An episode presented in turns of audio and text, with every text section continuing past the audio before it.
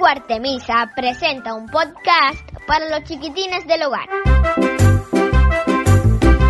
Antes de ir a dormir, te invitamos a escuchar un cuento para ti.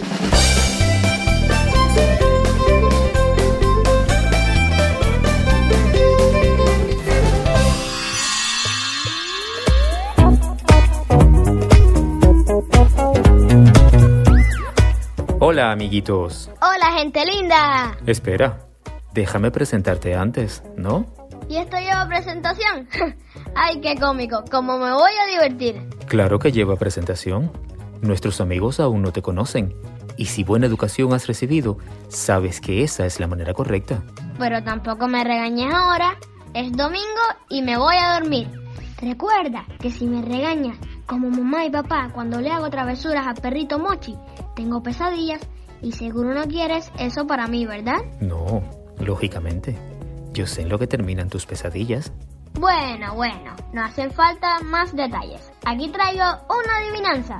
Primero te presentamos. Cierto, adelante entonces, que suenen tambores y platillos. En nuestro podcast de domingo, siempre que pueda y se porte bien, nos acompañará un nuevo amigo. Su nombre es Diego. Jugando a adivinar, jugando a adivinar, así yo me divierto jugando a adivinar. Vamos a ver qué tal me sale. Alto altanero, gran caballero, gorro de grana, capa dorada y espuelas de acero. ¿Quién es? A ver, a ver. Gran caballero, gorro de grana. Lo repito. Alto altanero, gran caballero, gorro de grana, capa dorada y espuelas de acero. Vemos estrellas y da un claro fulgor, de día en él miramos cómo brilla el sol. ¿Qué es? Ese solo puede ser el rey del gallinero, el gallo. Correcto. Jugando a adivinar, así yo me divierto jugando a adivinar. Pues fíjate, hoy nuestro cuento también habla de un gallo un poco mal educado. Y chillones que son. El de mi vecina siempre canta a las 6 de la mañana. No me deja dormir. Pues prepárate para conocer la fábula Los carneros y el gallo, adaptación de Godofredo de Go y en versión para podcast de Alejandro Loria Santos. Adelante el cuento de hoy.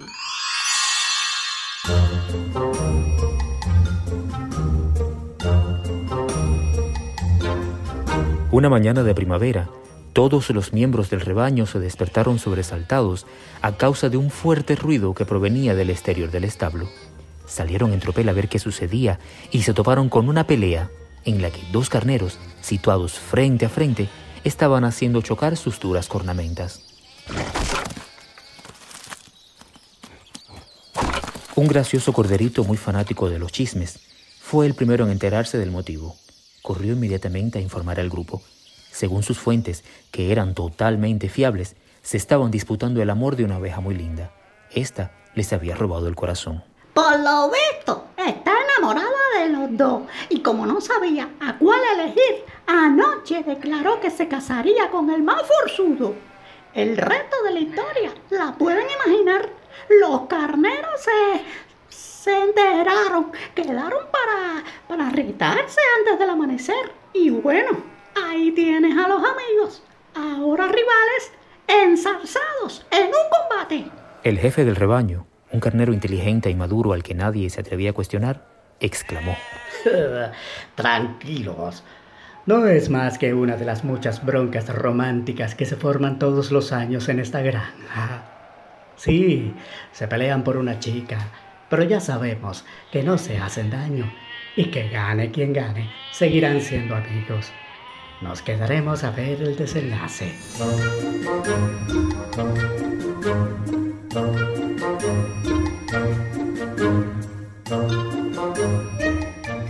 Los presentes respiraron tranquilos al saber que solo se trataba de un par de jóvenes enamorados que competían por el amor de una blanquísima ovejita.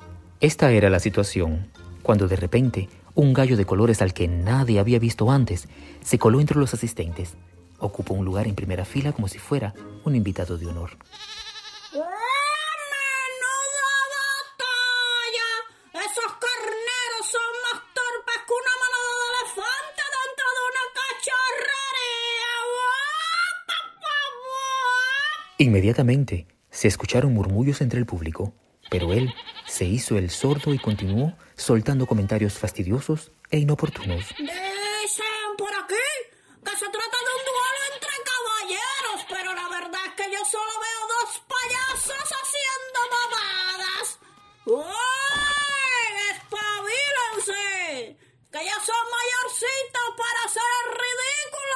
Los murmullos subieron de tono. Algunos incluso le miraron de reojo para ver si se daba por aludido y cerraba el pico. De nuevo, hizo caso omiso y siguió con su crítica feroz. Ay, qué pesado, Andy. ¿No le pueden amarrar el pico? Sigamos escuchando. Aunque el carnero de la derecha es un poco más ágil, el de la izquierda tiene los cuernos más grandes. Mm, yo creo, yo creo debería casarse con ese para que sus hijos nazcan fuertes y robustos.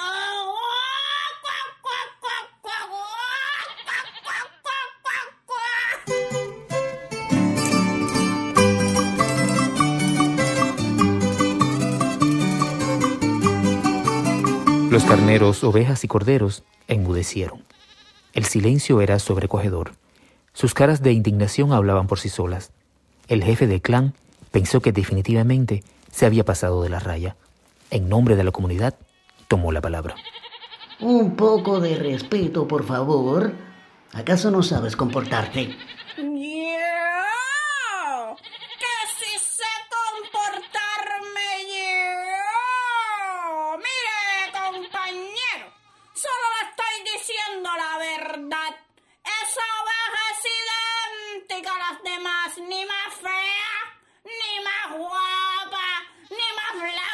Porque si fuera por lo menos un poquitico más blanca, pero es que no. No sé por qué pierden el tiempo luchando por ella, viendo tantas para escoger, no sé, me parece, yo creo. Cállate, mentecato. Ya está bien de decir tonterías. Qué cómico, Andy. Le dijo mentecato. El gallo de colores puso cara de sorpresa y respondió con chulería.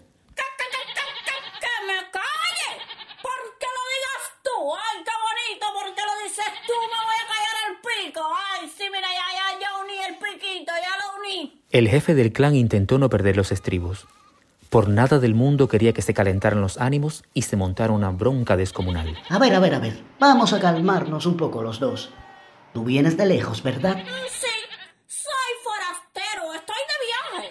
Venía por el camino de la tierra que rodea el trigal y al pasar por delante de la valla escuché jaleo y vaya, que me metí a curiosidad.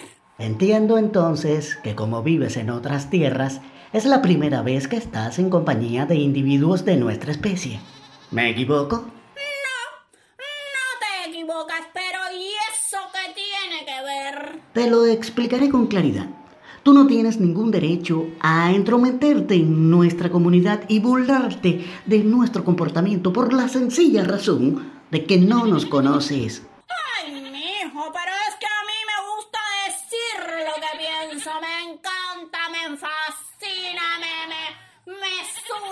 Cosita así cuando tengo que hablar, que tengo que decirlo y ya se me sale del pico, cariño. Está bien, eso está muy bien y por supuesto es respetable. Pero antes de dar tu opinión deberías saber cómo somos y cuál es nuestra forma de relacionarnos. Ah, sí. ¿Y cuál es? Si se puede saber. Bueno, pues un ejemplo es lo que acabas de presenciar.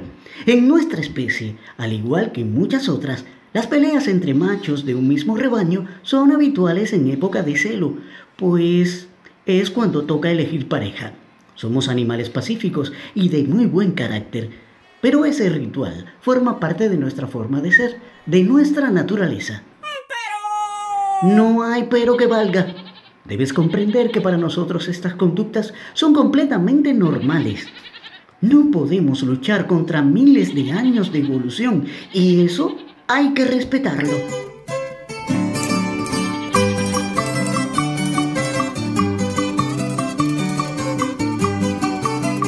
El gallo comenzó a sentir el calor que la vergüenza producía en su rostro. Para que nadie se diera cuenta, bajó la cabeza y clavó la mirada en el suelo. Tú sabrás mucho sobre gallos, gallinas, polluelos, nidos y huevos, pero del resto no tienes ni idea. Vete con los tuyos y deja que resolvamos las cosas a nuestra manera.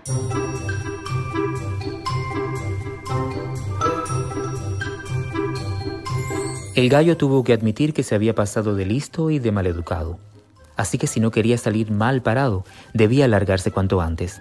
Echó un último vistazo a los carneros que ahí seguían a lo suyo, peleando por el amor de la misma hembra, y sin ni siquiera decir adiós, se fue para nunca más volver. Y colorín colorado, Este cuento se ha acabado, pero el tuyo, amiguito, no ha comenzado. el de los amiguitos también, porque ya es hora de dormir. Y lo conté para todos. A ti también te espera la cama. Andy, ¿cómo voy a ir a la cama si todavía no tengo sueño? Además, ¿no crees que le falta algo a nuestro programa? Tienes razón, pero primero a la cama. A ver, dime qué aprendiste con este cuento. Muchas cosas, pero lo más importante es que todos tenemos derecho a expresar nuestros pensamientos, pero a la hora de dar nuestra opinión es necesario hacerlo con sensatez. No podemos hablar de lo que no sabemos, mucho menos ofender. Vaya, estoy muy orgulloso de ti. Debí traerte antes. Está bien, está bien. Y ahora un regalo musical. Todavía no despedimos. Primero los créditos. ¿Y eso qué cosa es? Son los nombres de quienes con muchísimo amor trabajamos en el cuento de hoy. Comienzo yo.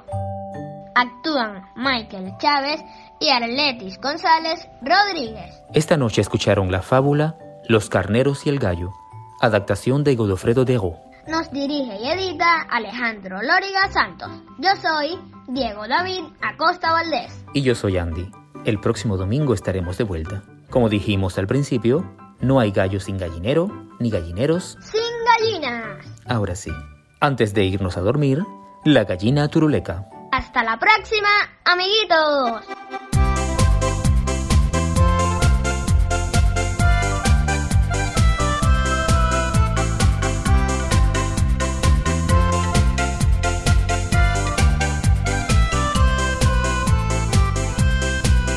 Yo conozco una vecina me parece una sardina enlatada. Tiene las patas de alambre porque pasa mucho hambre y la pobre está todita destubada.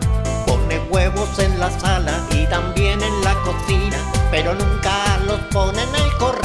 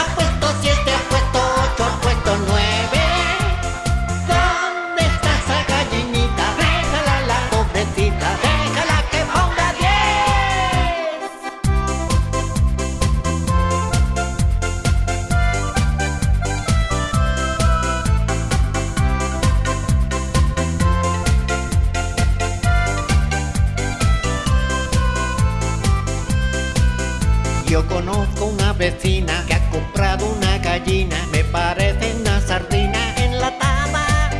Tiene las patas de alambre porque pasa mucho hambre y la pobre está todita destubada. Pone huevos en la sala y también en la cocina, pero nunca los pone en el